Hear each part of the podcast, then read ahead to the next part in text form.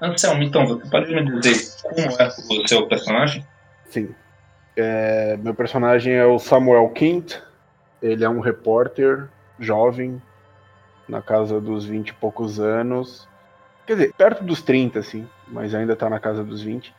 Ele é um repórter investigativo, ele não tem grandes publicações e tal, mas ele é conhecido porque ele está sempre investigando coisas diferentes, ele tem contatos com pessoas do crime para conseguir reportagens disso, ele tem contatos no meio é, artístico, daí ele consegue reportagens sobre isso, assim, ele é aquele repórter underground. Fisicamente ele é uma pessoa normal, assim, estatura mediana, cabelo curto, penteado pro lado, anda sempre com uma câmera pendurada numa alça. Ele carrega também uma, um caderninho e uma caneta para anotações e uma lanterna, porque ele é investigativo e ele vai em lugares que ele tem que ficar acendendo a luz. E que mais se precisa dele? Eu acho que é basicamente isso. Só repete, por gentileza, o nome que eu não peguei. Samuel Quint. O sobrenome que eu não entendi. É K-I-N-T. Ah, certo, era o que eu tinha pensado mesmo. E o seu personagem, Jaque? Ela é uma mulher de família rica. Ela sempre está por dentro de investimentos e como ali tem um tal do doutor que vai apresentar alguma coisa para a humanidade, ela vai estar tá por dentro disso aí. Quem sabe é uma investidora desse possível projeto. Ela tem 45 anos, cabelos longos, magra, típica rica, assim, sabe? Aham. Uhum. Branca. É isso. Tudo bem. Agora que a Jaque também respondeu, e. Ah, sim, qual era o nome da personagem? Desculpa. Ah, não falei. É Mary Shelley. Essa é a referência que eu tô pensando? sim. Ok. Interessante ser isso. Uh, então, só mais um esclarecimento. Qual era o motivo do repórter ter aceitado o convite do Dr. Killingham? Porque ele sempre está escrevendo e documentando esse tipo de coisa, e como ele tem contatos em todos os meios, pode ser o próprio Sr. Tilligan ou alguém é, próximo contatou ele para documentar essa novidade. Pois bem, vamos lá. Vocês estão na cidade de Arkham é uma cidade do, da costa leste americana, a poucas centenas de quilômetros de Nova York e uma metrópole da época. No centro da cidade já tem grandes edifícios, uh, iluminação pública elétrica em todas as ruas e já foi plenamente substituído o trânsito do lugar de carruagens carregadas por cavalo pelos modernos automóveis que agora estão começando a ficar populares nos Estados Unidos são os últimos anos da proibição uh, ao álcool, né, que causou muita polêmica e, uma, e um crescimento enorme no crime organizado. Mas mesmo esse negócio não afetou muito, muito a cidade de Arkham. E é uma cidade que tem a própria universidade, a conhecida Universidade Miskatonic, e também é o lar de algumas pessoas excêntricas e ricas, como o próprio Dr. James Killingham, que vocês estão indo visitar essa noite. Ele mora numa mansão, num lugar meio afastado da cidade, é, cerca de 50 quilômetros, onde o seu vizinho mais próximo está mais ou menos um quilômetro de distância por aí, por causa do tamanho das propriedades e tudo. As casas no meio delas são diminutas. Nesse cenário, chegam a um, respondendo a um chamado do Dr. Killingham na porta da casa dele, dois uh, seres humanos comuns que estão prestes a ver suas vidas mudarem de maneiras que eles não imaginavam. Eu vou perguntar para você, Samuel King, como que você chega na mansão do Dr. Killingham? Eu chego com uma espécie de, de táxi é, antigo, assim, que estava começando a ser desenvolvido nessa época. É um serviço que leva algumas pessoas, como eu trabalho de repórter, eu uso muito esse tipo de serviço.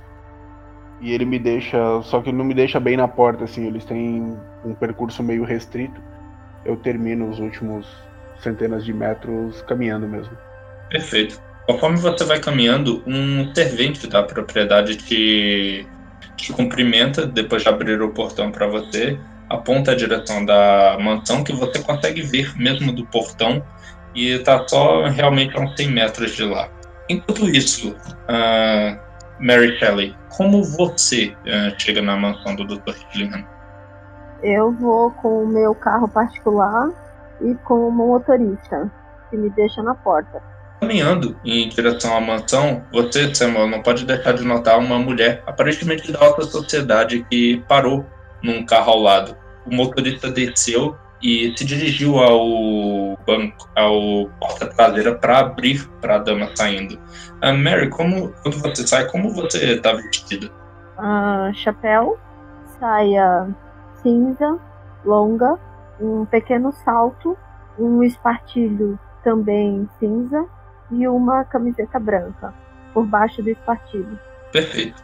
Uh, você, Samuel, quando você vê a mulher com essa descrição deixando o carro, o que você faz? Eu continuo andando assim e eu só penso, burguesia. Eu quero saber como você, Samuel, tá vestido então. É, calça. Eu não sei se era jeans, mas era tipo uma calça parecida com calça jeans. Sapato de. Sapato simples, assim, não é um sapato social. Marrom. Uma camisa de tecido lisa, com um suspensório por cima. E, e eu carrego no braço um. É um blazer, só que é um blazer mais simples, assim, meio surrado. Eu não tenho, não tenho grandes posses. É um, não chega a ser pobre, assim, mendigo, mas é um negócio bem simples, bem popular. É, comprou usado, né? Isso. No brechó. Uh, Mary, o que, que você pensa quando você vê estar aproximando esse membro, claro, da classe trabalhadora de Arkham? Mais um urubu. Beleza. À frente do, da grande porta principal da, da mansão, ela logo é aberta para vocês por um homem. Ele tá ele é alto, tem a aparência de ser um pouquinho mais velho, mas ainda ter bastante saúde, com os cabelos e o bigode grisalhos dele cortados assim à perfeição. E vocês veem claramente, pela maneira como ele está vestido, que se trata de um mordomo, que não era incomum também nessa época.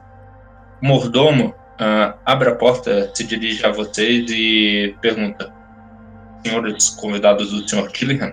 Sim, senhor. Sim. Por favor, entre. Ele faz um gesto amplo quando abre a porta para os senhores entrarem antes dele e ele acompanhar logo depois. Ah, eu esqueci de dizer, eu tenho um chapéu, eu tirei o chapéu.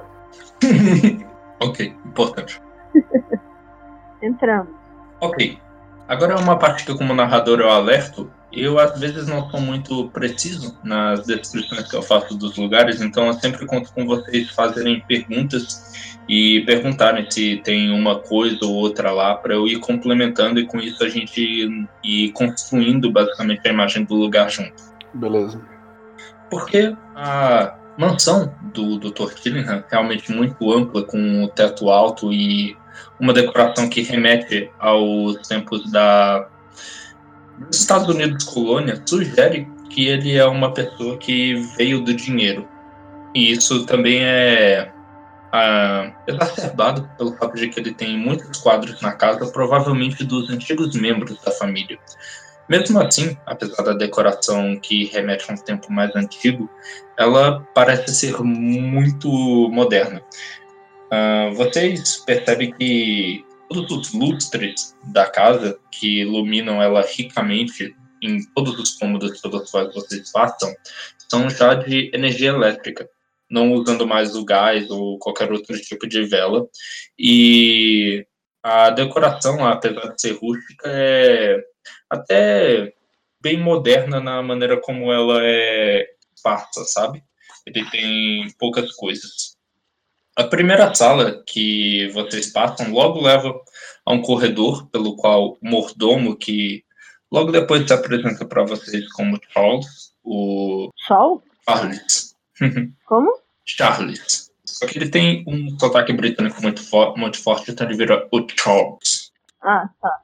Ele guia vocês através da casa até uma sala de estar, hum, ainda mais uh, ampla e ricamente decorada do que antes, com o sofá estofado, ao lado do qual, sentado numa poltrona, está um homem. Uh, eu chamaria de rechonchudo para não ofender ele, com cabelo louro, um pouquinho mais longo do que a do que o ombro lambido assim para trás e prontamente se levanta quando vê que vocês chegaram e abre os braços numa recepção antes de dizer: Oh, bem-vindos! Vocês reconhecem esse homem como o Dr. James Tillingham, que convidou vocês para ir até aí. Ele faz um gesto para vocês se sentarem naquele sofá. Eu espero a. Ok, eu sento. Isso, aí eu sento também. Por favor, por favor, fiquem à vontade. Os senhores gostariam de alguma bebida? Posso providenciar que o Charles vá buscar para vocês. Eu acompanho o que o senhor for beber. Ó, oh, pois bem. Charles, então, dois whiskies, por gentileza. Três, né? Oh, você. Oh, claro, claro. Quase esqueci da dama. Mil perdões. Eu quero ser o melhor anfitrião possível. Vocês foram os primeiros a chegar para a minha demonstração. Espero que estejam ao menos então, ao menos a. Desculpa, gente, eu travo de vez em quando. Eu achei que tinha cortado o áudio. Eu podia ter usado essa desculpa. Eu vou usar das próximas vezes. É, mas isso aqui não faz muito sentido a pessoa usar essa desculpa, porque quando corta só os outros percebem. ai ai. Calma, onde eu estava? O cara foi pegar o uísque. Ah, sim. E parece. Com oportunidade. E se dirigindo a vocês, ele, ele pergunta, com ainda um tom de pedir desculpas, ele. Um, os senhores, por favor, vão me perdoar, mas eu mandei vários convites a pessoas importantes de Arkham para que comparecessem a essa demonstração que eu acho importantíssima para o progresso da ciência nos próximos anos. Eu por causa disso, a lista extensa de convidados, eu parece ter me esquecido de quem exatamente são os senhores e o que o e por que os senhores aceitaram meus pedidos. Uh, a dama, por gentileza, qual era o seu nome? Mary Shelley. Oh, senhorita Shelley, é um prazer recebê-la em minha residência. Uh, me diga, o que a interessou no meu, bom, humilde projeto de ciência? Não sei, eu que sou a convidada. Me explica você. Ora, mas um prazer. Mas existem coisas que são melhores mostradas do que simplesmente ditas, mas eu prometo, é uma das coisas mais empolgantes que toda a física do século XX já viu. Eu posso revolucionar tudo de novo como os alemães já fizeram. Ou pelo menos assim eu espero. E, e o senhor? Meu nome é Samuel Quint. Eu sou repórter investigativo, eu cubro muitas coisas. E creio que algum contato em comum que temos me colocou aqui nesse momento para acompanhar a sua nobre demonstração. Ora, fico muito empolgado que a imprensa também tenha aparecido para prestigiar esse momento. O senhor trabalha para a Gazeta de Arkham? Eu trabalho para muitos lugares, inclusive para a Gazeta de Arkham. Ora, pois bem, então eu ficarei muito feliz em te mostrar o progresso que eu fiz e que o senhor será capaz de transmitir ao mundo, eu espero. Bom, oh, Alex chegou com as nossas bebidas, por gentileza. O mordomo pega as bebidas e oferece para cada um de vocês em cima de uma bandeja, uh, com um copo curto de whisky, para não não exagerar também na consumação, né? Mais para degustação do que para ficar bêbado. Senhores vão adorar o que eu tenho a apresentar. A Universidade de Arkham um, demonstrou um certo desprezo à minha nova linha de pesquisa, mas eu tenho certeza. João, peraí. Deu uma. Agora foi uma falhada mesmo. Ficou. A última coisa que a gente ouviu foi o. O mordomo trouxe o uísque num copo, copo curto para não ficar. E daí ficou um tempo vazio. Eita. E daí voltou você falando, a minha pesquisa? Eita, desculpa. Eu, eu esqueci o que, eu tinha dito, mas é pra não ficar bêbado, não exagerar, sabe? Ótimo. Ok.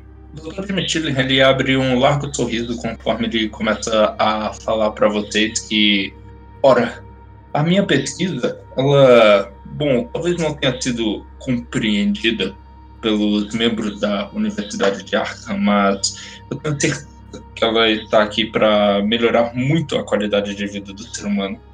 Através da máquina que eu e o Dr. Thomas Hart construímos, nós fomos capazes de enxergar além do que a capacidade limitada dos cinco sentidos humanos. Uh, pensem nela como uma nova maneira de ver a matéria, se é que me entendem. O, o, o senhor está anotando tudo isso? Doutor Stillingham parece interessado com você estar tá prestando atenção nele. Sim, eu tô com o meu caderninho aberto aqui, anotando todas as, a, as palavras principais para depois redigir o, a matéria que eu vou fazer. Pouco depois do Dr. Tillingham terminar essa frase, o mordomo se aproxima dele e sussurra alguma coisa no, no ouvido do doutor. Ele muda a expressão dele durante o momento quando ele ouve essas coisas. Antes ele estava alegre, né?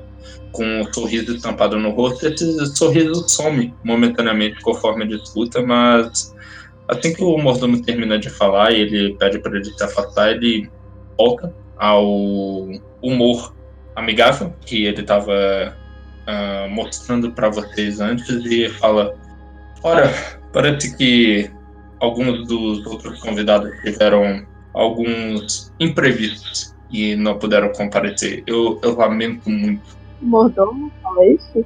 Não, não, o Dr. Killingham, desculpa. Eu não, eu não sei fazer a vozinha. Eu não consegui compreender o que, que ele falou. Opa, perdão. Deixa eu começar de novo desde o início. Dr. Killingham pega, recupera o sorriso amigável dele e fala para vocês: Bom, é, me desculpem, acabo de receber péssimas notícias. Os convidados tiveram alguns imprevistos e talvez não sejam capazes de acompanhar a, a demonstração que eu estou prestes a fazer. Mas eu não tenho dúvida de que eles vão se arrepender amargamente quando lerem sobre o que aconteceu nos jornais e ouvirem nos círculos da alta sociedade. Ah, beleza. Bom, já que não há mais motivo para esperar eles, eu gostaria que os senhores me acompanhassem até o sótão, que é onde ocorrerá a demonstração. Por favor. Ele se levanta e faz menção de começar, de esperar vocês levantarem também. Tô de pé. Eu levanto também. Ok. É um caminho curto até o sótão, passa pela biblioteca da mansão, que é um lugar bem amplo, passa primeiramente pela cozinha da mansão, onde vocês veem uh, alguns uma outra uh, serva lá trabalhando, né, uma outra empregada da mansão trabalhando, pela biblioteca, que é um espaço mais amplo, mil, uh, para, são aquelas bibliotecas que chegam a ter dois andares repletos de livros em todos os lados, uh, provavelmente construída ao longo de vários anos, né? Até o sótão do, da mansão do Dr. Tillingham. E logo quando ele abre, vocês veem que ele estava sendo humilde em chamar aquilo ali de sótão. Ele é muito mais bonito e muito mais bem decorado do que vocês esperariam de um sótão. No lado oposto da porta que vocês entram, tem uma janela bem ampla, um pouquinho inclinada que dá para fora, e deslumbra o pôr do sol nesse fim de tarde que vocês estão.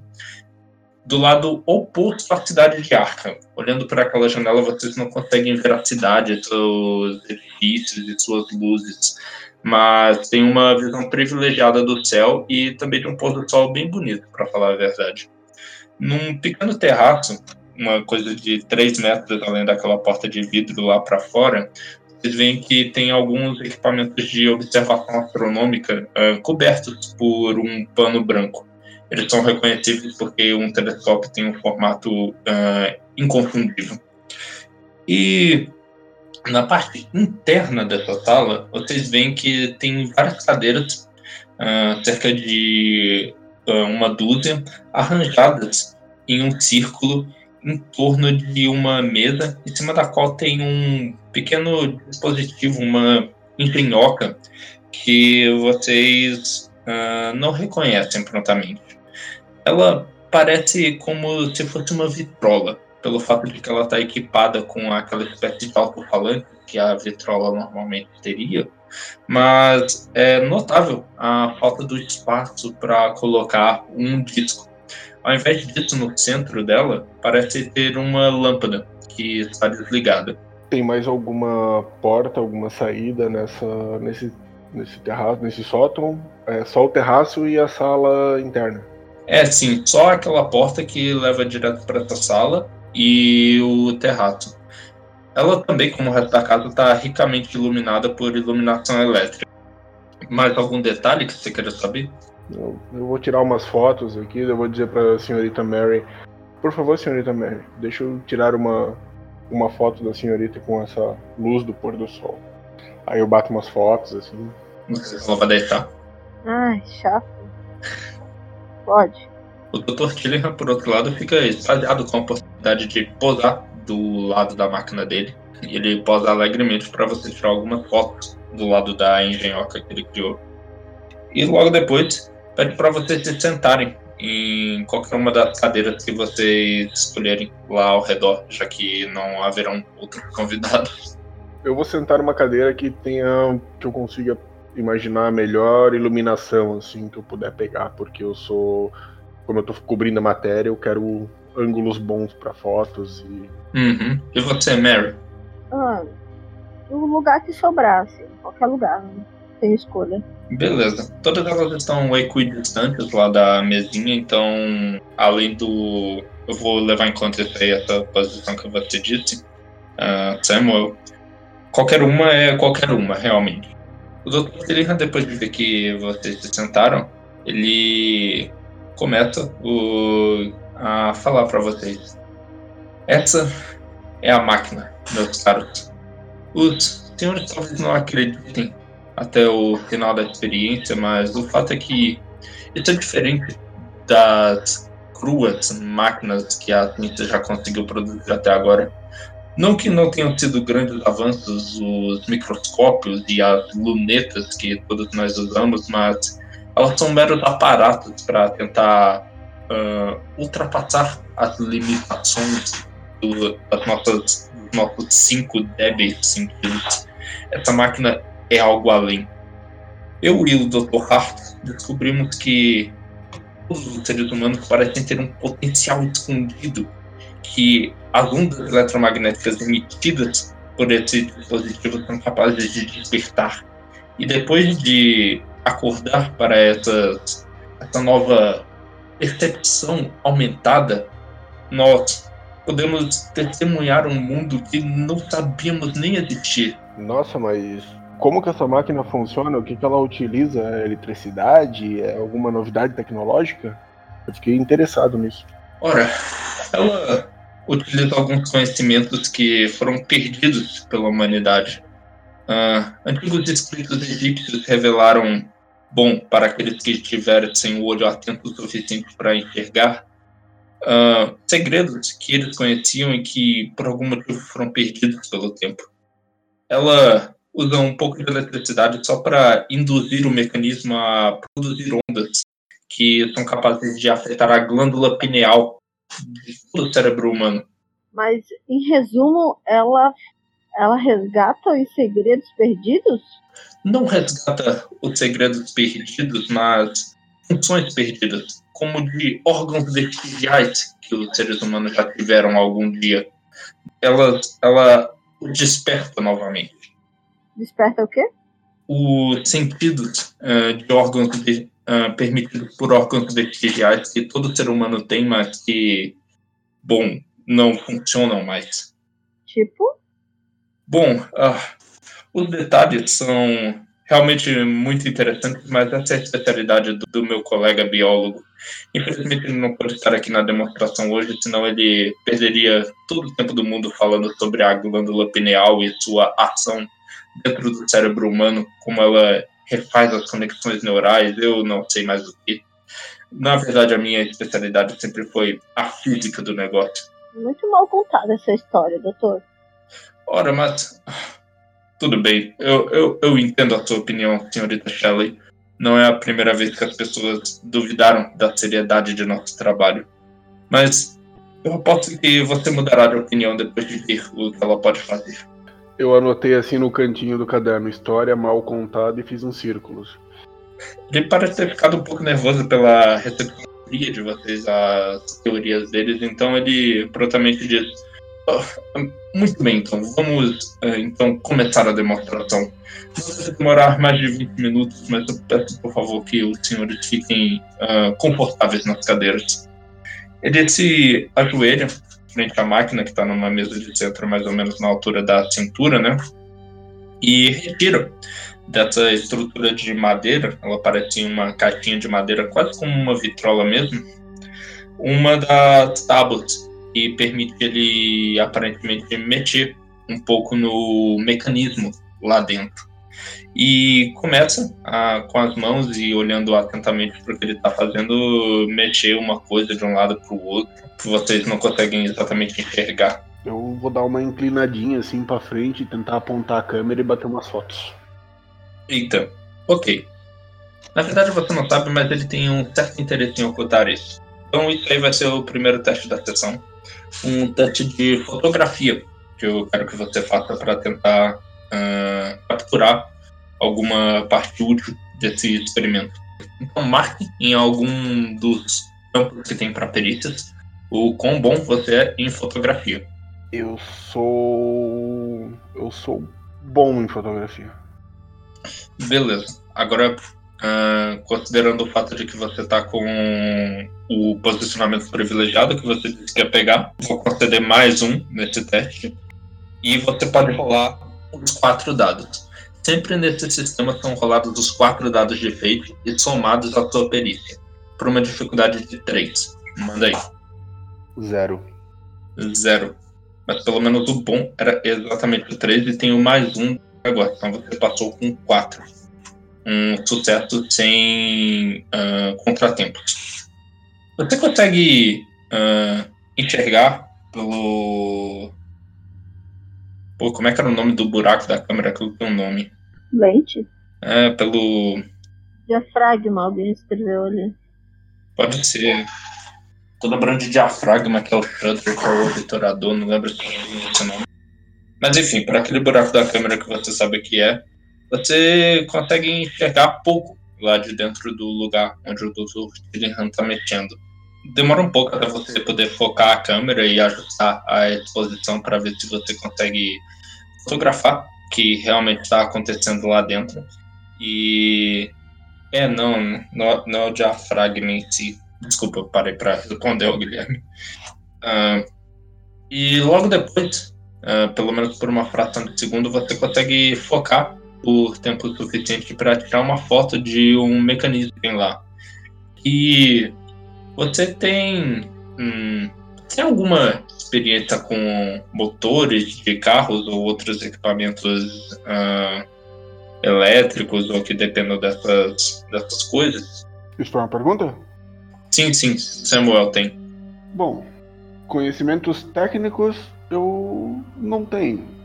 Mas eu conheço alguma coisa porque, como eu sempre faço reportagens investigativas e vou atrás de coisas para publicar, é muito provável que, que já teria fotografado e publicado questões automobilísticas e eletrodomésticos, que é uma grande novidade no início do século XX. Certo. Aquele mecanismo que você consegue enxergar pela, pela câmera não parece quando você aperta o, o botão e o obturador. Caramba, eu tô esquecendo o nome de tudo na câmera. Quando você aperta o botão para tirar a foto, ele não parece nada com o que você jamais viu na sua vida pela ausência aparente de engrenagens interagindo umas com as outras. As coisas parecem estar se movendo como uma máquina faria, como um motor bem calibrado faria, mas você não vê as conexões físicas que permitem essas coisas acontecerem. Pelo menos você consegue capturar um snapshot desse momento. antes do Dr. Killingham virar assustado para você e dizer: Oh, por favor, por favor, sem fotografias do, do mecanismo do aparelho, por gentileza. Pode ficar tranquilo, senhor. Só tô documentando, mas nada vai sair na imprensa que o senhor não queira. É só para registro documental e depois eu, eu passo o senhor antes de publicar. Pode ficar tranquilo. Tudo bem. O, obrigado pela sua consideração. O Dr. Tilly parece ter terminado de mexer na máquina e isso fica claro por um som grave que vocês começam a ouvir. Ele está muito alto a princípio, parece ser emitido pela por essa máquina que ele acabou de mexer e ele posiciona de volta aquela tábua que ele tinha tirado para poder mexer no interior dela. Ele prontamente se senta em uma das cadeiras, um pouquinho longe da, da máquina, e fica lá, uh, esperando ansiosamente e observando a reação de vocês enquanto a máquina faz esse som que deixa difícil até pensar. Eu vou dar uma olhada para ele. Se ele estiver mais longe que eu da máquina, eu me afasto um pouco. Você, Mary? Eu continuo sentada. Ele não parece se afastar mais da máquina do que o normal. Ele só parece ficar muito quieto na cadeira onde ele está. E depois de um tempo, sem fazer nada, vocês até olham para o lado esperando alguma coisa acontecer e nada acontece, enquanto ele olha fixamente para a máquina durante quase o tempo todo. A primeira mudança que vocês percebem é alguns minutos depois, quando a lâmpada que estava em cima da máquina, antes, antes de desligada, começa a piscar. Primeiro ela pisca com uma luz bem fraca, uh, arroxeada, que é intermitente, né? Fica indo e voltando, indo e voltando, quase como se estivesse começando a ligar. E eventualmente começa a brilhar continuamente. Depois de alguns poucos segundos, o brilho vai aumentando de intensidade, até que, no final das contas, a sala toda está coberta por uma. Uh, por esse brilho uh, roxo emitido pela lâmpada que está lá no centro da máquina. E o Dr. Tillingham parece alegre com esse desenvolvimento. Ele sorri para a máquina, balança a cabeça e olha para cada um de vocês conforme ele pergunta: Vocês vocês também estão vendo, não estão? Vocês também estão vendo? Sim, sim.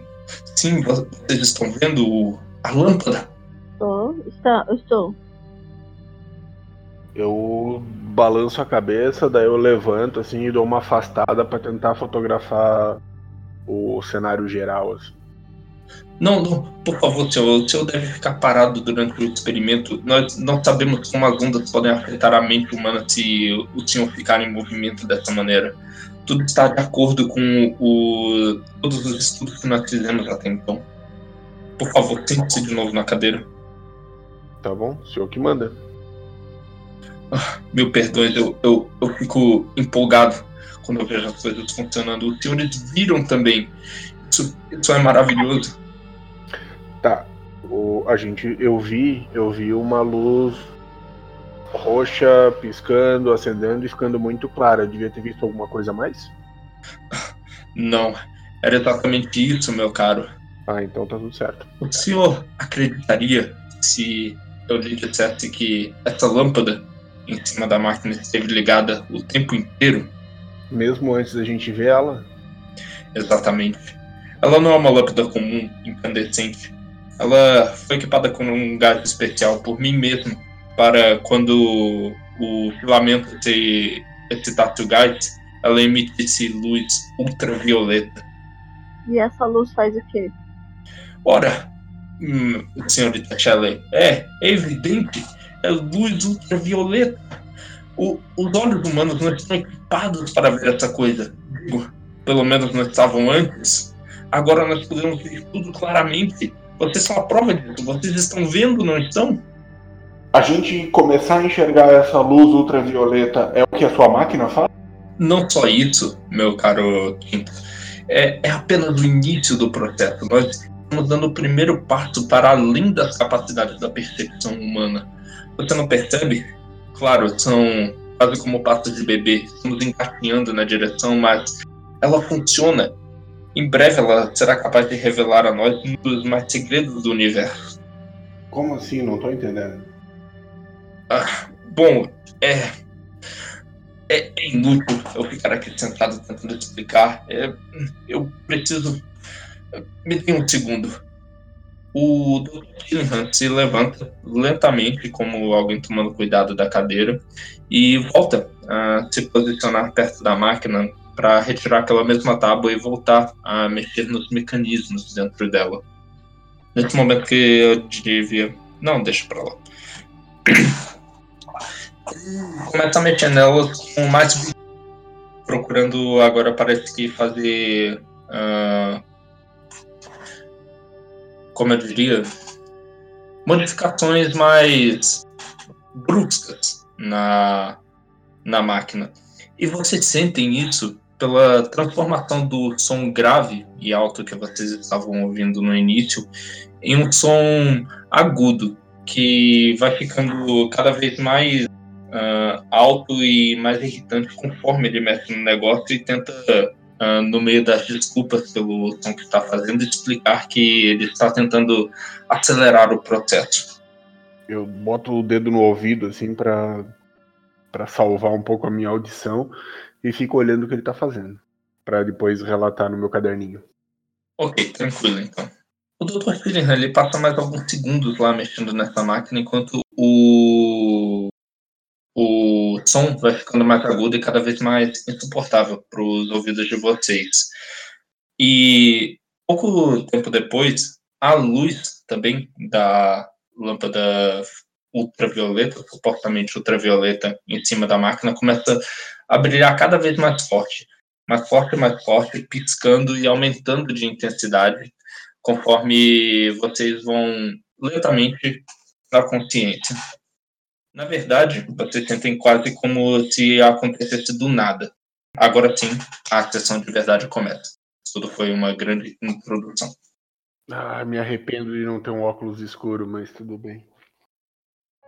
Senhora Mary Shelley, é você a primeira pessoa que acorda, algum tempo depois, ainda sentada na mesma posição que você está, apenas um pouco caída para o lado, pelo fato de você aparentemente ter desmaiado ou pegado no sono na posição sentada na frente da máquina do Dr. Killingham.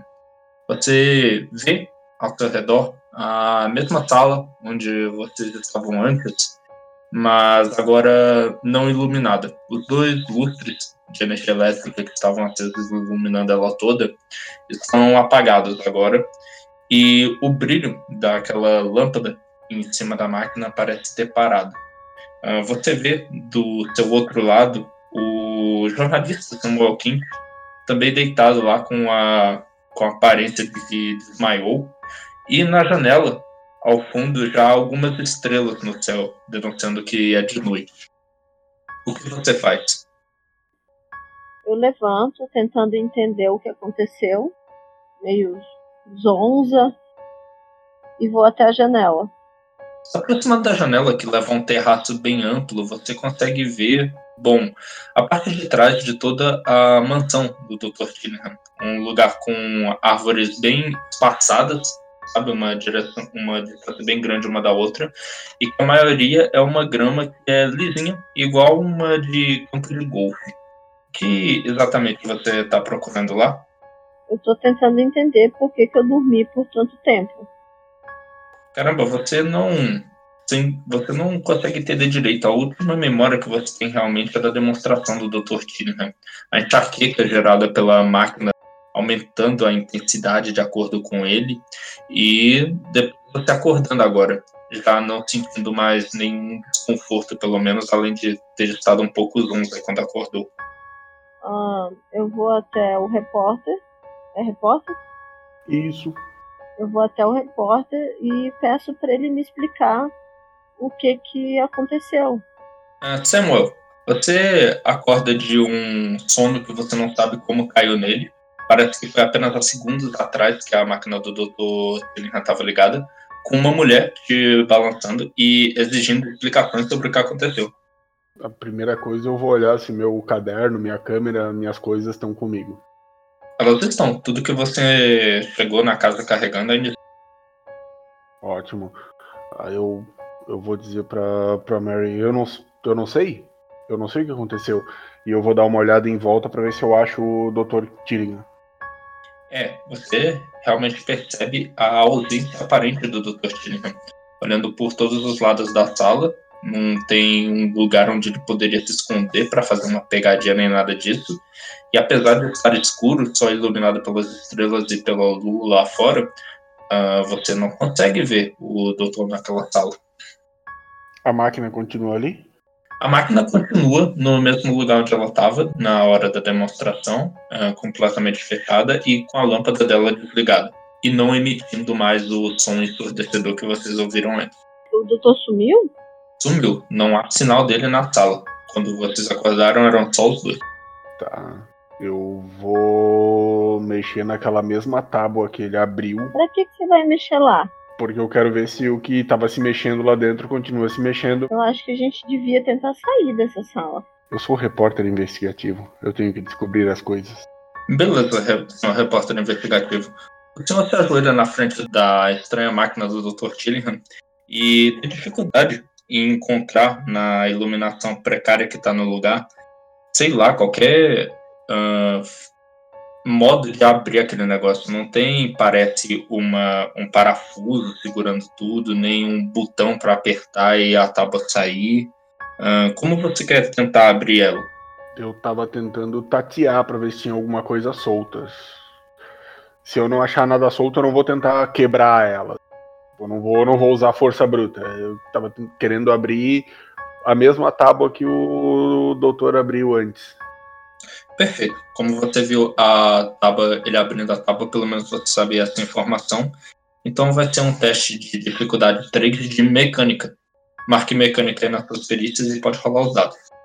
Mecânica eu vou anotar em razoável. Os dados é sempre o mesmo, né? 4 DF. Sim, sim. Sempre são 4 DF. Beleza. Tirei um mais dois, três. Ok.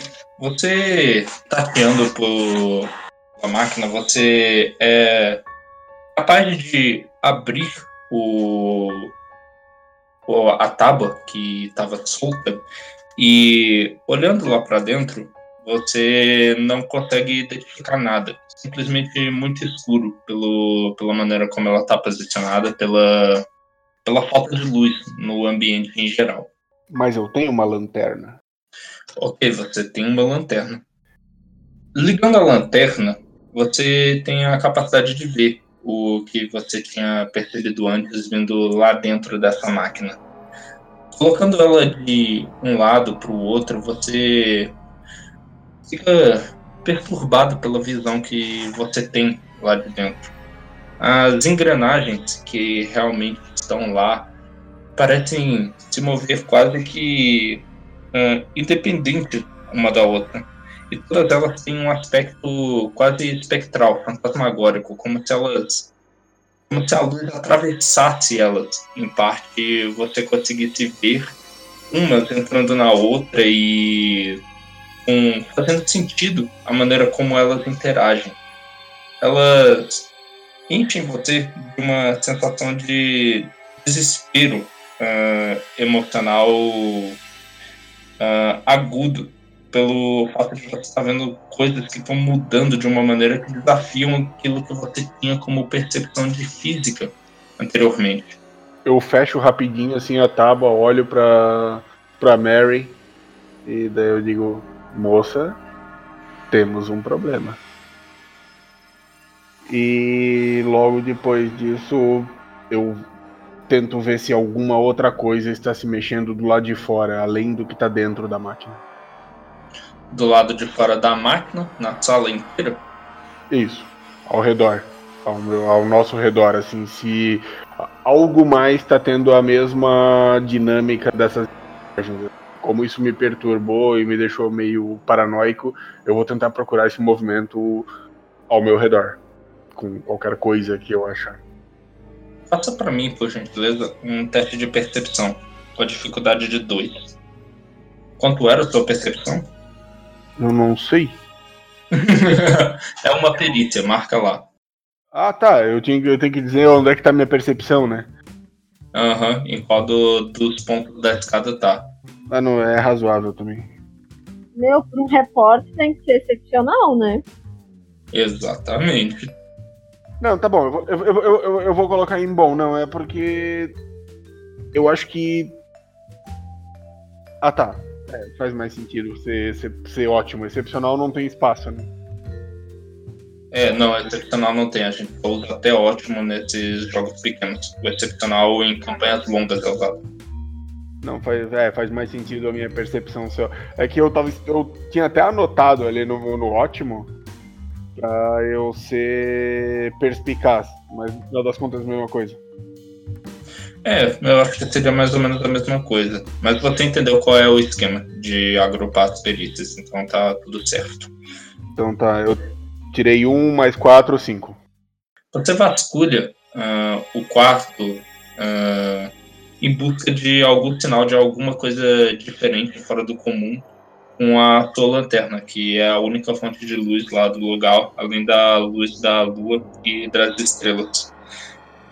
Olhando em todos os cantos, você olha bem, você toma cuidado de observar cada movimento, cada pedaço de poeira parece passando pelo seu olhar, mesmo com as dificuldades, você chega à conclusão de que parece que o resto do ambiente, pelo menos, está vazio. Exceto em um momento, quando você está se aproximando da janela que dá direção ao terraço, você sente ter visto do canto de seu olho um movimento no jardim embaixo da casa do, do Dr. Killingham, no jardim térreo lá, né? Você não consegue identificar rápido o suficiente que foi aquilo que você viu. Além de que parecia um vulto, mais ou menos do tamanho de um ser humano mesmo, desse porte, e passou muito rápido pela luz do luar que prontamente foi bloqueada por uma nuvem no céu, uh, prejudicando a sua visão do local. Uh, você tirou 5, não foi? É, foi um mais quatro, cinco. Então você percebeu que esse movimento pareceu ter ido na direção da residência onde vocês estão. Eu olho para trás, pra, pra Mary, e digo: Que estranho, parece que eu vi alguém correndo aqui para dentro. Eu fico curiosa para saber quem é e com um pouco de medo. Certo. Eu consigo abrir a porta que dá pro terraço? Consegue uma porta de vidro que eu já tava até imaginando que vocês simplesmente abriam. Tá completamente destrancada. Ah, então eu vou abrir e vou sair pro terraço. Você tá no que parece ser o terceiro andar, né? O sótão dessa mansão. Tem uma boa queda até lá embaixo e o terraço em si é pequeno. É uma área de, tipo, 3 por 3 metros que mal tem espaço para todos aqueles equipamentos que estão cobertos, jogados de lado, provavelmente por falta de uso. Tá. Os equipamentos estão todos cobertos com um pano só, assim, simples. É, Eu vou atrás do repórter, buscando meio que uma proteção, assim. entendi. ah, eu vou dar uma espiada embaixo dos panos pra ver se eu acho alguma coisa que seja é, interessante de fotografar ou documentar pra matéria. Não, lá embaixo você não encontra nada de inesperado. Apenas uns equipamentos de observação astrológica junto de uma luneta com aparência de antiga. E eles estão parados por lá. E ó, ó, fora da casa, olhando pro horizonte, eu não vejo mais nada. Você olha para o horizonte e tem uma dificuldade em focar seu olhar nas estrelas, que elas parecem dançar, parecem ondular na sua frente, mas depois de um tempo a impressão passa, talvez seja por conta do sono. E também está ficando nublado, elas já estão ficando escondidas pelas nuvens. Tá. Eu vou olhar pra senhorita Mary e vou dizer: Olha, está muito estranho aqui fora. Tudo que a gente olha tá estranho. Eu acho que a gente deve voltar ali pra dentro. E vou andando pra, pra dentro da sala de novo. Eu vou dar mais uma olhada naquela máquina, ver se tem algum cabo, alguma fonte de energia ou de alimentação externa que eu não tenha visto antes. Eu não quero voltar pra sala. O que você vai fazer então, Kelly? Eu sugiro procurar o doutor. Hum. É, você ouviu a sugestão, é o repórter, o que você responde pra ela? Sim, nós podemos procurar o doutor. Mas. Por que, que você vai mexer numa máquina que você não conhece? Se uma pessoa já sumiu, uma pessoa que entende da máquina sumiu, você vai mexer lá pra quê? Porque é isso que eu faço. Eu mexo nas coisas, eu documento as coisas e eu escrevo sobre as coisas. Mas tudo bem. É uma hipótese interessante também a gente procurar esse doutor. Vamos procurá-lo. Já que ali dentro não tem mais nada, já dei uma olhada na sala toda e tá tudo vazio. A gente tem essa sacada, que a gente é muito alto pra gente descer. E temos a porta do outro lado.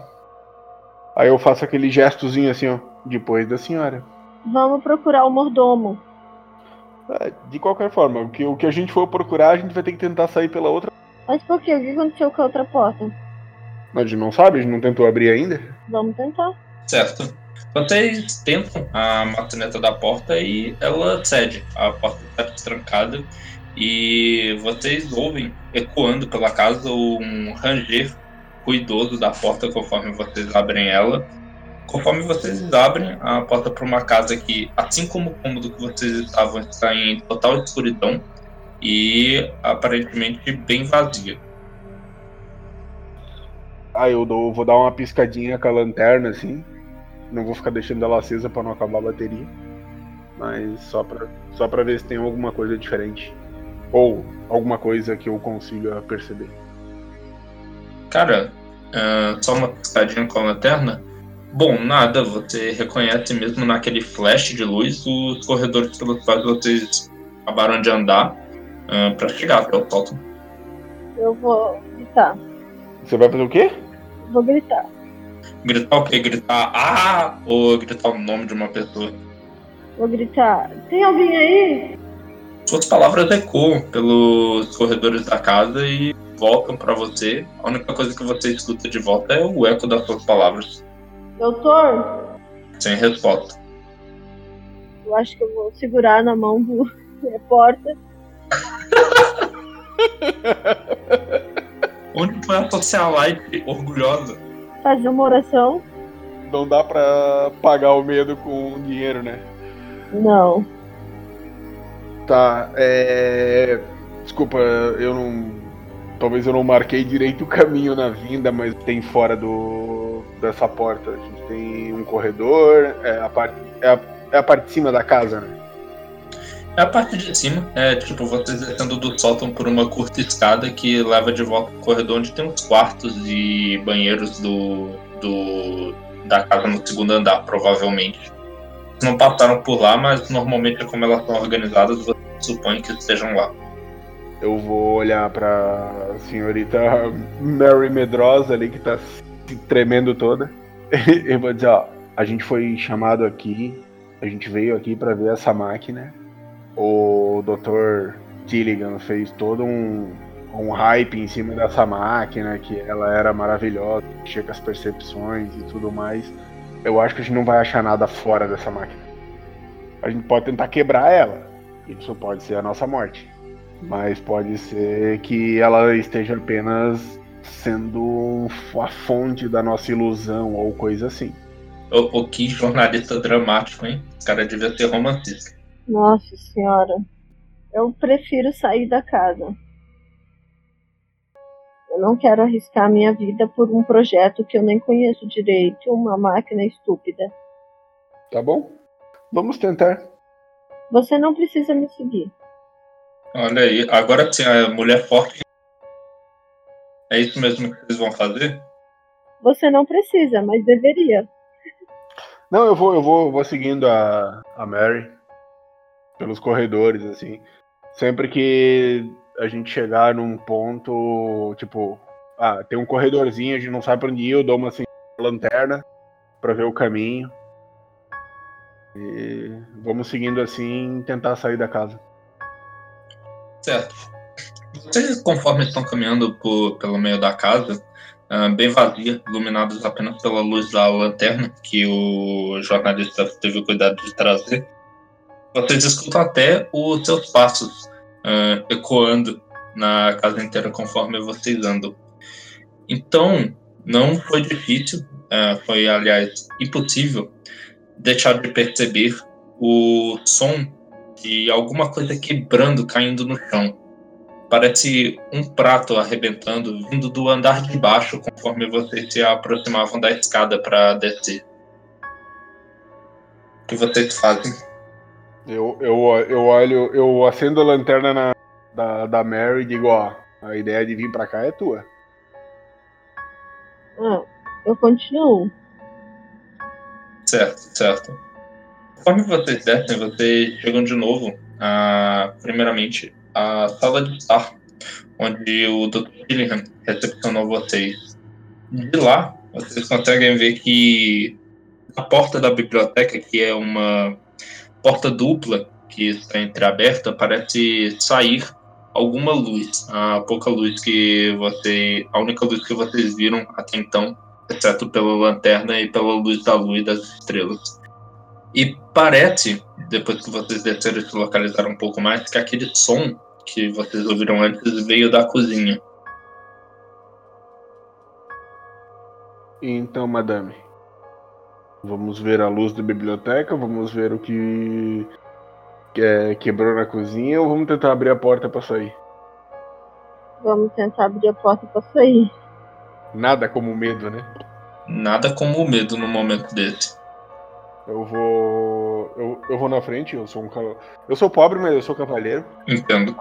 Aí eu vou lá, eu vou tentar abrir a porta da saída pra, pra gente deixar a casa. Beleza, então. É um bom momento para isso. Só tem um detalhe. Vocês sabem que a porta da cozinha está uh, num corredor que é caminho obrigatório para aquela mesma saída que vocês conhecem da casa. Uh, vocês tomam alguma precaução extra ao estar aproximado de lá? Ah, tá. Eu achei que a gente já estava no hall da, da. A gente vai passar por esses lugares. É. Ah. Uh, eu não tenho mapas porque eu sou ruim em fazer mapas. Mil perdões. É, mesmo porque o Discord não é muito bom para isso também. É verdade, não tem como marcar as posições. É um corredor Nesse corredor tem algumas portas, uma das portas é da biblioteca que tem uma luz, uma das portas é uma provável cozinha de onde veio o barulho. Ela tá aberta ou fechada? Escrevendo melhor. É vocês na grande sala de estar do Dr. Killian, e de um lado tem a porta dupla para a biblioteca, e do outro leva a um corredor que vai passar pela porta da cozinha e depois para a saída da casa. Ele não deve ter mais do que uh, eh, 20 metros de comprimento do início ao fim. Ah, beleza. A porta da cozinha tá aberta ou fechada? Você quer ir botar a cara pra ver isso? É, eu vou chegar até ali na, na entrada desse corredor e dar uma olhada.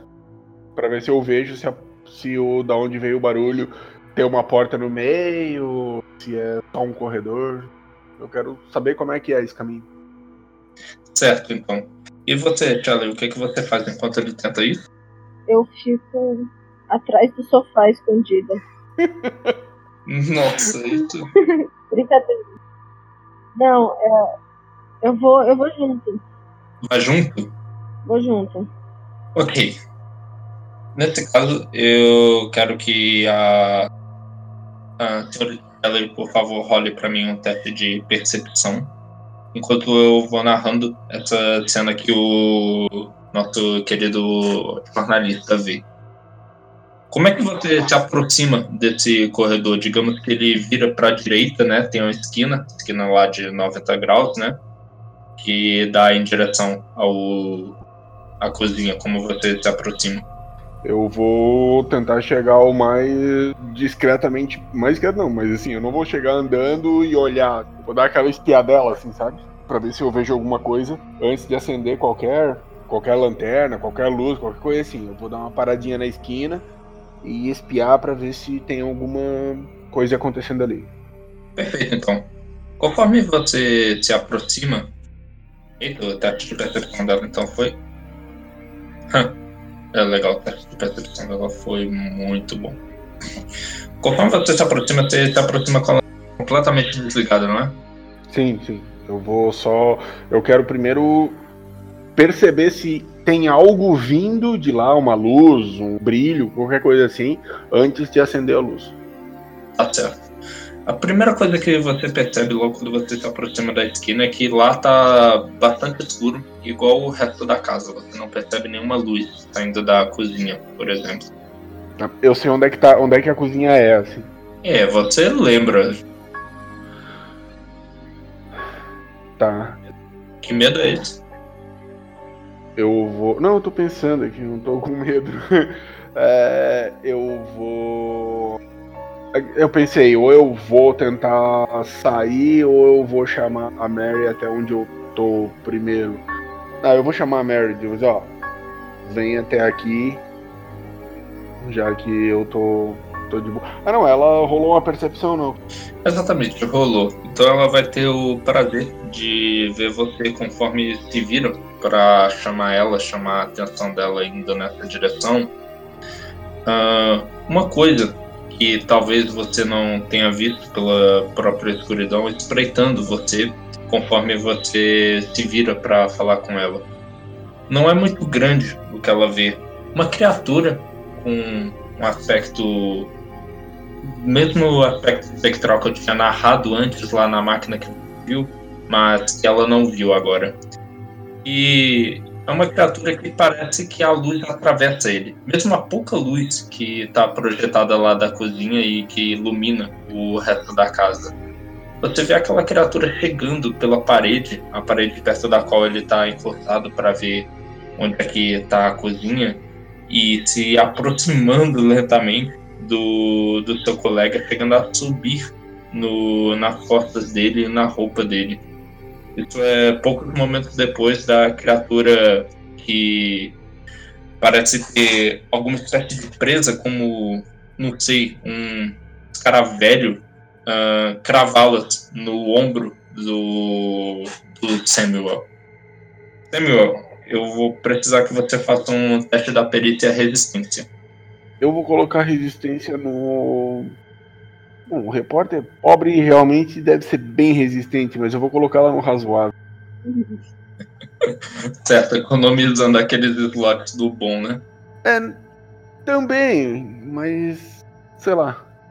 Vou me ferrar de qualquer jeito. Vamos ver. Você disse que colocou no bom? No razoável, eu tirei dois. Ah, razoável é dois. Legal. Então, o que aconteceu é que você sentiu alguma coisa fazendo uma pressão muito forte, repentina, na região do seu ombro, como se quisesse rasgar a roupa que você está usando para conseguir chegar na sua pele.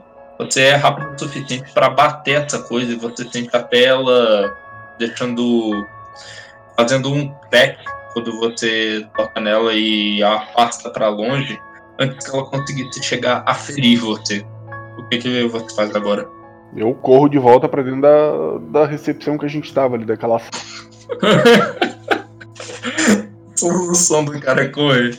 Investigar o que foi, nem. Ok. Não, não, eu vou. Eu, eu, depois eu vou investigar, mas eu primeiro saio do corredor, vou lá pra portinha, e daí eu ilumino o corredor para ver o que, que tá acontecendo. Beleza. A Tony já tava lá na mesma sala de estar, né? Atrás do sofá. Só observando você se fuder. É o que eu faço de melhor. É, sim. Ela já foi na cozinha, pegou duas facas, tá com as duas facas na mão. Não, eu continuo é, do ponto que eu tava, não, não ultrapassei a porta. É, não, eu imaginava, principalmente não depois de alguma coisa que você viu e correr. Uh, vocês estão de volta na sala de estar, talvez não se escondidos atrás do sofá, conforme sugerido previamente. Quando você consegue tapar e tateando o corpo loucamente para ver que não tem mais deles, você vê que parece que não. Não tem mais o quê? Não tem mais aquelas criaturas que atacaram ele, tipo, no corpo dele, pelo menos. Você conseguiu se afastar, então, é, Samuel.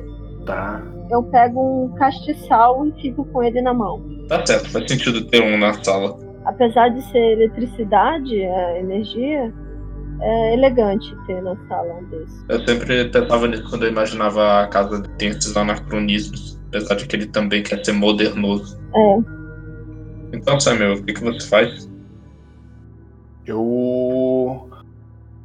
Eu olho pra Mary e eu digo: olha, não sei se é uma boa ideia passar por esse corredor. Eu cheguei até a metade e quase que deu ruim. O que, que você acha, né? A gente, a gente tenta de novo, vamos tentar a biblioteca, vamos subir.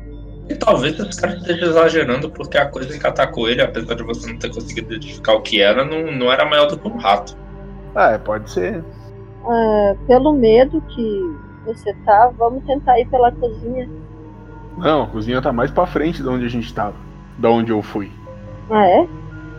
No outro lado dessa sala tem a porta da biblioteca, que é uma porta dupla e tem uma luzinha. É, eu vou fazer o seguinte, antes de qualquer coisa, eu não vou entrar na biblioteca, eu vou chegar até perto e vou tentar olhar para dentro para ver se eu vejo algo. Olha, logo que você chega, é visível pelo fato de que tem algumas dessas folhas jogadas no chão, parece que a biblioteca está em desarranjo. Chegando só na metade dela, você percebe que tem vários livros jogados pelo chão. É uma desorganização que você não viu quando chegou. E bem ao fundo, perto de umas janelas que dão para o jardim do lugar, uma escrivania solitária está com um lampião aceso perto dela. É a fonte da luz que você viu. Bem fraco. Esse lampião, ele tá em cima da mesa? Ele é um lampião comum de, de se ter? Ou é um negócio muito estranho? Não, não, não é estranho. Ele parece um lampião comum que você já viu. Uh, tá colocado em cima da mesa, até segurando algumas folhas de papel lá. Ah, tá, beleza. Tem mais alguma coisa que eu consigo perceber nessa biblioteca, além desses livros no chão, lampião, se eu olhar para cima, que ela tem dois andares, né? Ela tem. tá tudo em ordem? Você percebe que lá nos, nos superiores, que é capaz de alcançar só com escada, ou então subindo lá para o andar de cima, uh, não, uh, eles estão organizados lá. Parece que foi uma busca no, no, no térreo dela. Da onde eu tô iluminando, assim, eu consigo perceber qual o, os tipos dos livros que foram tirados, assim, se tem algum tema específico, se é algo. Os que estão no chão, algo assim. Ok, você vai ter que chegar mais perto para conseguir fazer isso. Entrar na biblioteca de fato, é isso que você vai fazer? Tem que fazer alguma coisa, né? Ou eu vou entrar naquele corredor lá que tinha na biblioteca. eu vou perguntar então o que, a senhorita Shelley faz não tá tomando iniciativa. Cadê a mulher forte e independente? Uma mulher temente a Deus. Ah, eu vou tentar ir pelo corredor sozinha. Aquele mesmo que ele passou? É. Tá, então eu vou fazer o seguinte: se eu, eu vejo ela indo para lá, aí eu chamo ela e falo, leva a lanterna. E eu jogo a lanterna pra ela. Beleza, eu vou lá pro corredor. Porque ali na biblioteca já tem um lampião, daí eu tô com. eu tenho luz suficiente. Eu levo na mão o castiçal, a lanterna e vou tentar passar pelo corredor. Ok, beleza. Lá no corredor, uh, vai com a lanterna acesa, né? É. Logo que você passa pelo lugar onde o seu amigo foi uh, supostamente atacado, você olhar ao redor com a lanterna, você parece não ver a origem da, da criatura que atacou ele até você botar a lanterna um pouco mais à frente e perceber que tem parece que alguma coisa querendo se tirar por debaixo da porta fechada do cômodo que você reconhece como a cozinha.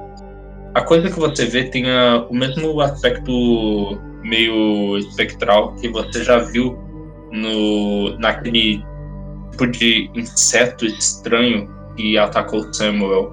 Mas essa aí tem uma aparência mais, hum, como eu diria, cefalopode. Parecem ou tentáculos ou lesmas tentando se arrastar para fora da cozinha em direção ao corredor lá de dentro. Eu tento afastar a criatura com fogo. A solução é sempre nanorobôs ou fogo. Vou no fogo. o castiçal tava ligado. Pior que isso faz sentido até. Uh, eu imagino que o chão disso aí ou seja de madeira ou carpetado e a porta também é deve ser de madeira. Então o negócio vai queimar, vai pegar fogo fácil. Uh, você quer tentar jogar onde? Não, eu só vou tentar afastar a criatura, não vou tacar fogo em nada não. Hum, beleza, entendi. Quer tacar fogo na casa, que tem se tornado uma estratégia popular nas mesas de terror daqui. Conforme você se aproxima com um certo receio, você percebe que os movimentos da, da coisa que tem lá são muito morosos, sabe? Eles são lentos e calculados. Parece que ela está atacando as cegas. Uh, conforme você se aproxima para afastar o negócio com fogo, parece nos primeiros passos que você está dando que o negócio está funcionando e ela começa a se retrair mais para dentro da, da cozinha. Você não tá querendo entrar na cozinha, né? Não, eu quero passar para abrir a porta depois da cozinha. Que é a porta de saída, né? Sim, beleza. Então eu gostaria de saber como é que você reage de repente a coisa que parece ter se retraído de alguma forma empurra com violência para o lado de fora para sua direção à porta da cozinha. Se escancara para a visão que você tem lá de dentro de um lugar tomado por criaturas que parecem larvas, vermes, alguns insetos voando e lá no centro, caído, uh, perto de uma cadeira, o corpo quase reconhecível de uma pessoa mais velha, magra, usando roupas de mordomo. Ah, eu saio correndo, corro o mais rápido que eu puder. Isso vai ser um teste de atletismo até a porta, contra a ameaça que tá lá dentro, que quer o seu mal. Atletismo? Uhum. Eu sou uma mulher. Corre muito, então ótimo. Na verdade, eu tô de saio longo e salto, né? Então, bom. Era o que eu ia dizer. Nada como medo, mas, pô, ótimo pra uma pessoa de saia longa e salto. Ótimo. Ah, não, bom, bom. Mais três. Tem que jogar dado? Sim, o 4DF. Ah, peraí. Peraí, eu tava só lendo. Deixa eu ir lá jogar o dado. Uhum. Eu já coloco a rodada da ameaça. Ah, cara, minha, minha ameaça tá fraquíssima. Você vai jogar só pra cumprir tabela. Por quê? Sou café com leite? Não, porque você colocou no bom, o bom é mais 3. E a ameaça deu 2 só. Não, mas ela pode tirar um punhado de menos, ela pode tirar 4 menos. Esqueci que no fade tem os menos. Deu zero. Deu sorte o suficiente para você avançar correndo em direção à porta de saída e tá?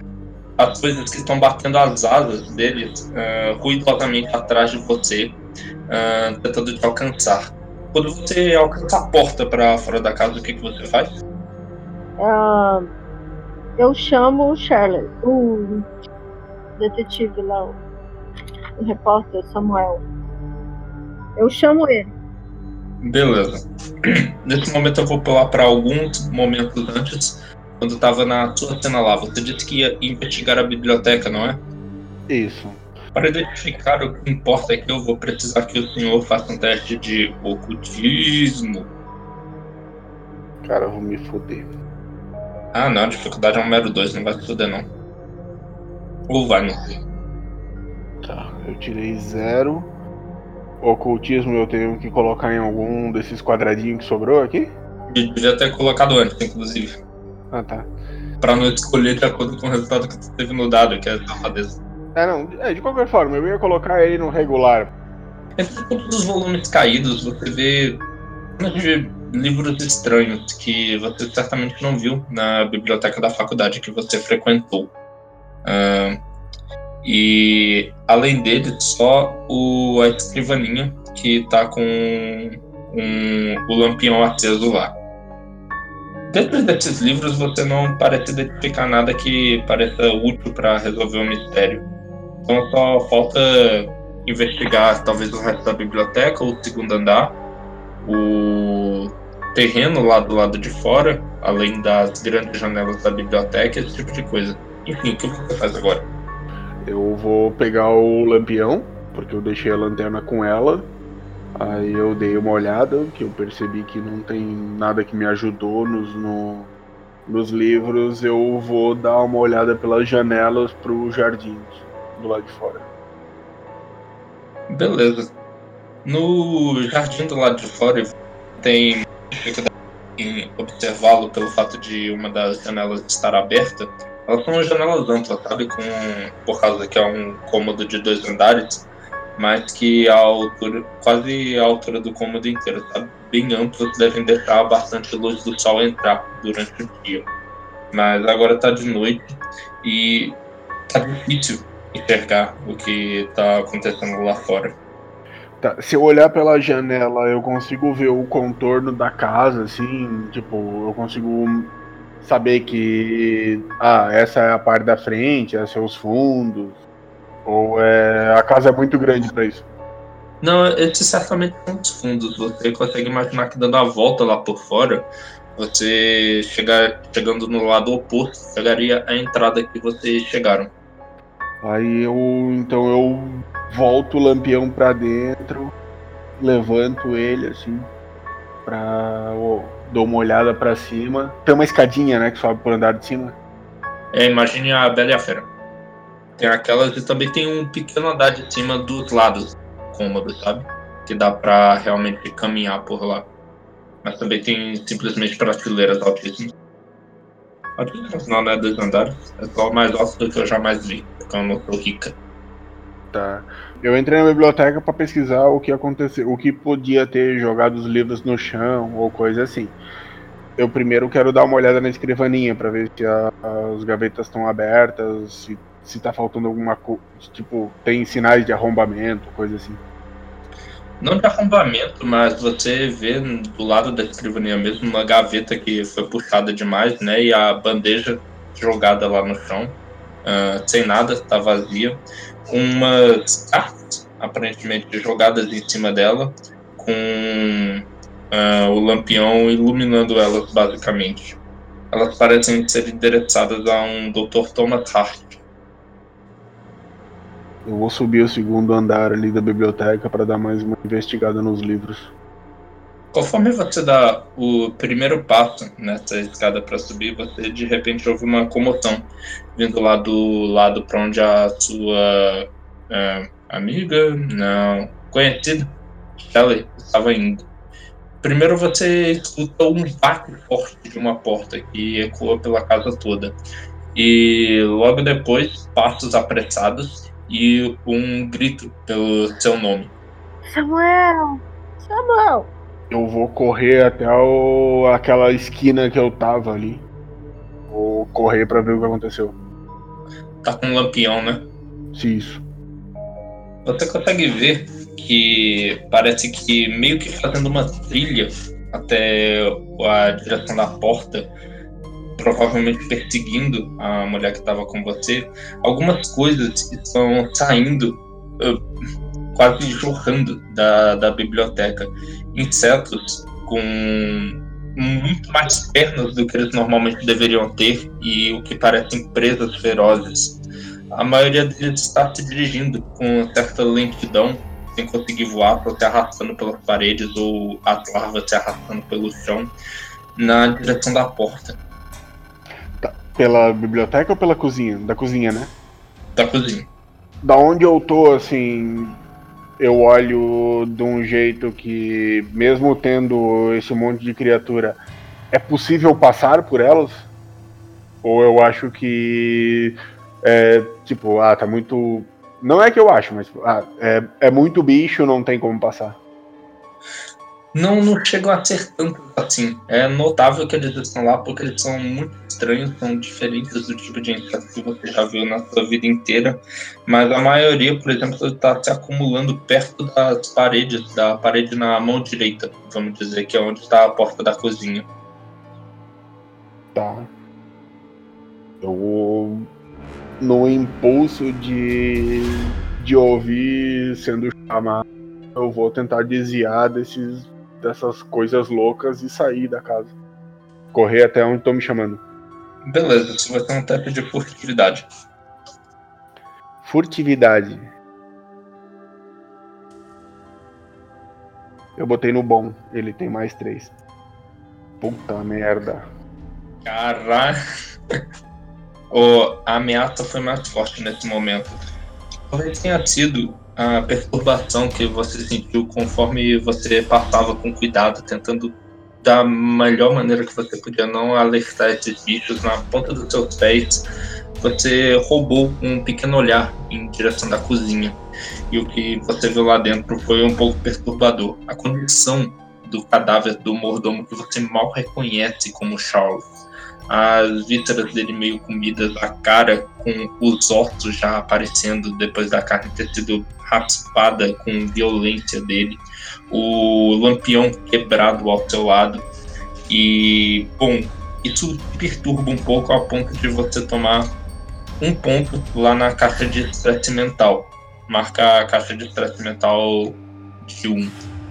Isso por enquanto não gera consequências, mas em breve, quando elas estiverem todas cheias, eu posso te deixar completamente maluco. Ah, beleza. Já, já aconteceu comigo antes. Isso deixa seu coração palpitando e você se sentindo mal, mas você consegue manter a calma e passar silenciosamente das coisas que lá estavam.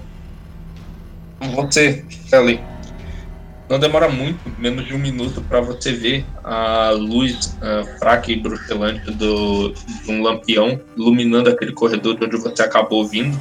Eu imagino que você assiste isso já com uma mão na, na porta de saída e pronto para sair correndo mas você vê lentamente o, aquele teu conhecido, o jornalista Samuel King, se aproximando.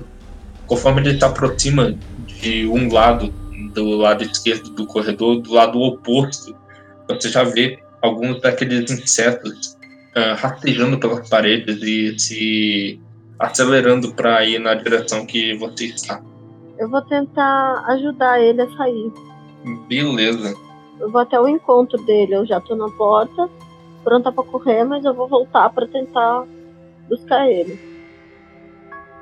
Conforme você se aproxima dele para tentar chamá-lo para o seu lado e ganhar um tempo, mostrar para ele a direção da porta, o menor caminho, aconteceu um momento barata voa, quando esses insetos que estavam rastejando de repente abrem asas pequenas e muito numerosas para para qualquer tipo de vida ah, de inseto que você conhece no planeta Terra. E alguns deles, um grupo de cinco, começam a avançar violentamente em cima de vocês dois. Eu quero que os dois façam um teste de resistência física.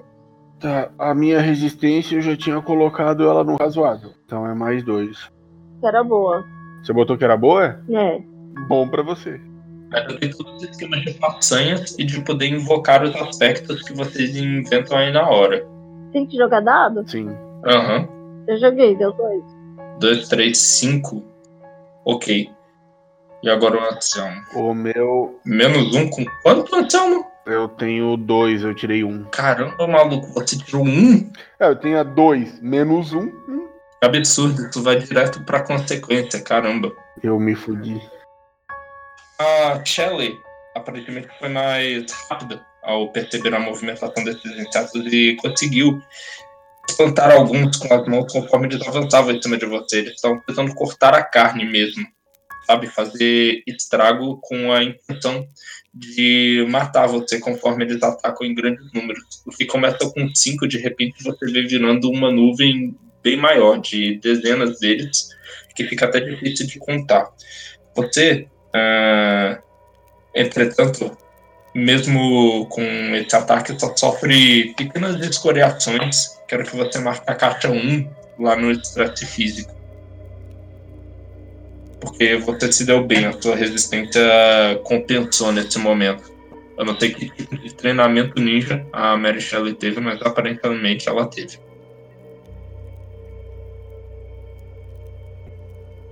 Caramba, um eu tenho um lampião.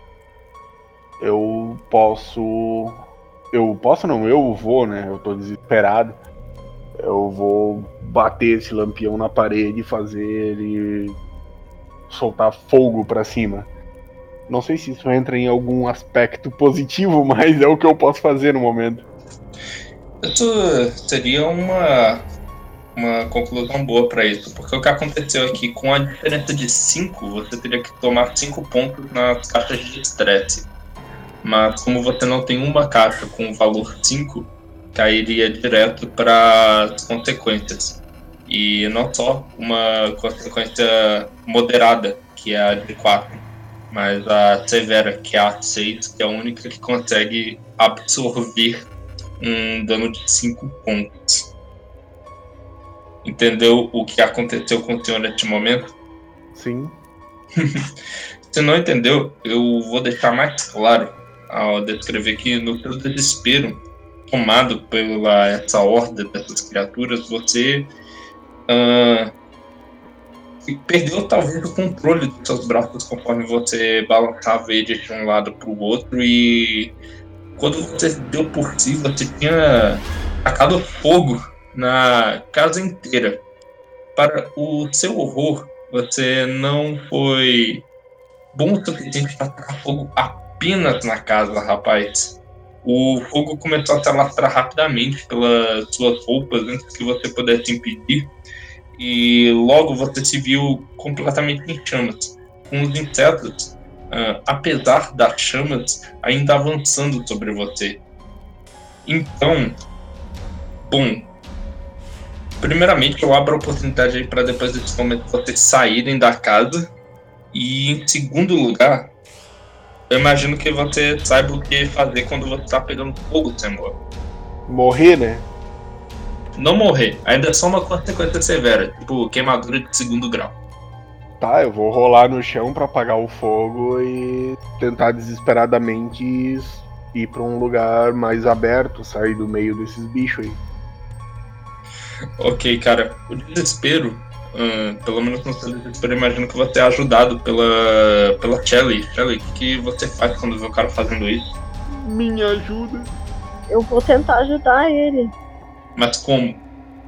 Me puxa pelos cabelos para fora. Mas você é careca.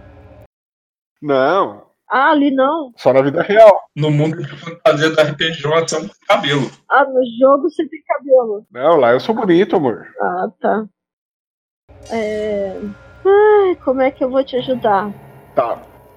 Eu tô pegando fogo, rolando num corredor assim. E tentando me arrastar para fora.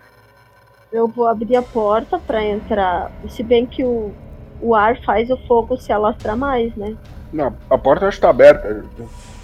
Eu, eu mostro que ela tinha deixado aberta só pra você correr pra lá. Não, a porta já está aberta. Só que faltava essa porta fechada aí. É. Deixa eu pensar. É muito fogo? Não, é pouco. Digamos que tá atingindo em maior parte o, o upper body dele, o corpo. Tá, eu vou pegar algumas roupas que estavam ali perto do, do quintal onde eu tô, para tentar abafar um pouco o fogo. E vão tirar as suas roupas de marca. As roupas que estavam ali, lençol, tal. Vai tirar o casaco de pele? Não, lençol que eu peguei no varal da criadagem. Eu vou dizer que até você encontrar o lugar onde o Ricardo da mansão deixa a sopa no varal. Ah, é sei lá.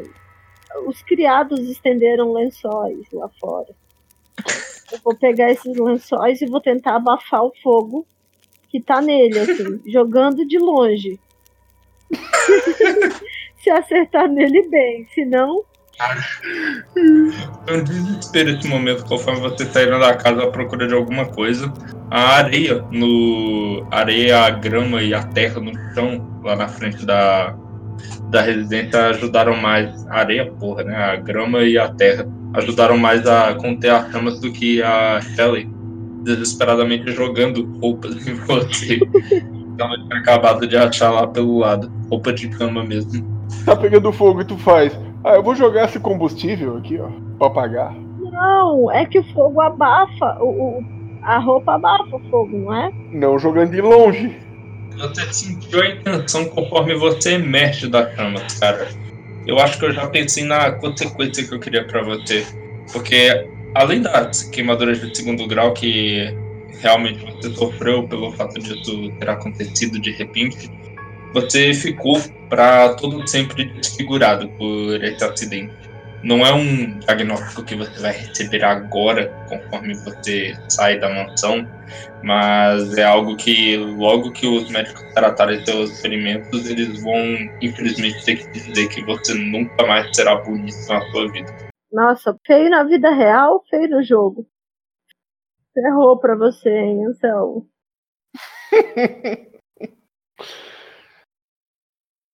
A Tama está sem reação. Tá, eu preciso fazer alguma coisa agora? Além de gritar, caramba.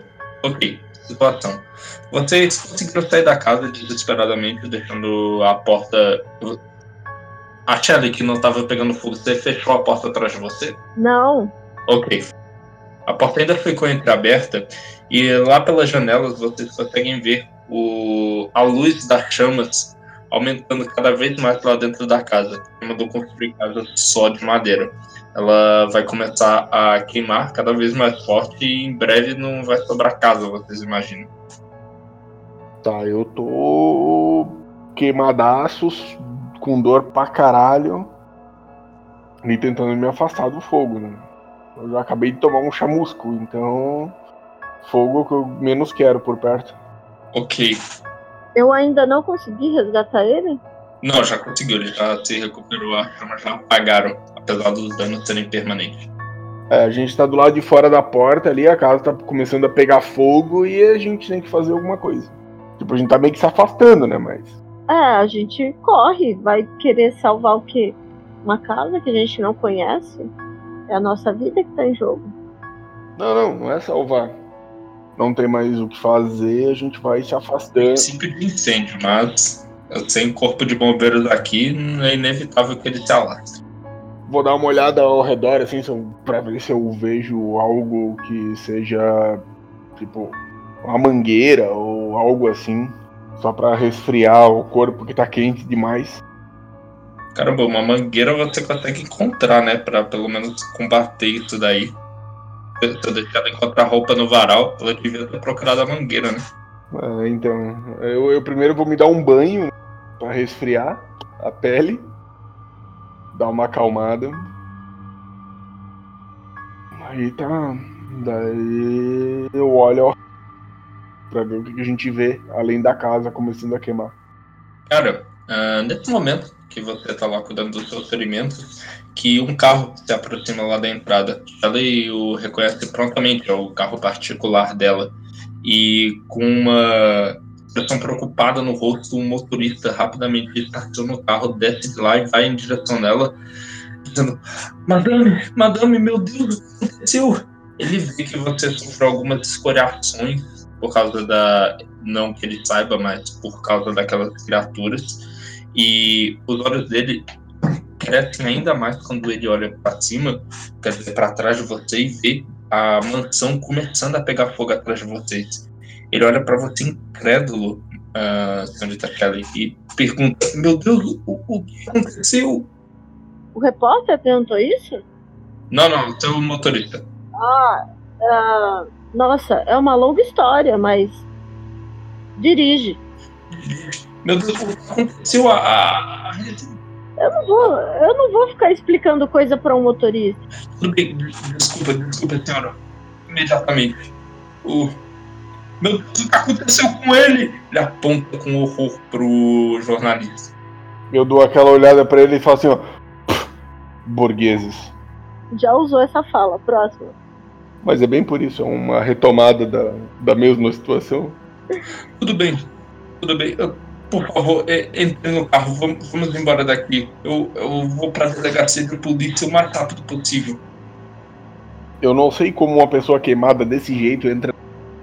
Tudo bem, eu vou entrar num carro sofrendo. Eu vou colar no banco. Caramba, eu que dar dor daqui, maluco. A pele derretendo, assim, escorrendo no estofado do carro. Eu não sei se segundo grau já é a pele derretendo, mas meu Deus. Mas é isso aí, a gente entra no carro e. O motorista ainda está atônito, um pouco confuso. Ele vira para ela e pergunta: ah, Para onde então, madame? Para onde? Para casa. Qual casa? A minha. Ah, deixa o queimado se fuder, pro hospital não. eu, eu quero meu dry martini e minha banheira. Não, mas você vai lá pra casa, lá tem médicos. Ah, tá. Ela é rica. Claro, eu sou rica. Ok. Conforme vocês pegam um carro e o mordomo, o motorista particular da senhorita Shelley começa a dirigir em, para a residência dela, para tratar das queimaduras do Sr. King, vocês não podem deixar de olhar para trás um pouco para observar a situação da mansão do Dr. Shirihan, ou seria a antiga mansão. As chamas estão se espalhando bem rápido por lá e vocês veem, iluminados por elas e pela luz do luar, uma visão horrível que vai ser o cliffhanger que eu vou ter que deixar aqui para vocês. Conforme uma criatura de aparência insetoide com oito patas e mais olhos do que vocês conseguem contar, uh, se agiganta por cima daquele daquela residência ela parece ter, tipo, a criatura uns três andares de altura, cantados pelas, pé, pelas patas arqueadas dela, que terminam quase cavando buracos no chão. E tudo isso com uma aparência espectral, só que muito mais, aparentemente, pro olhar de vocês, sólida do que as outras coisas que vocês encontraram até então.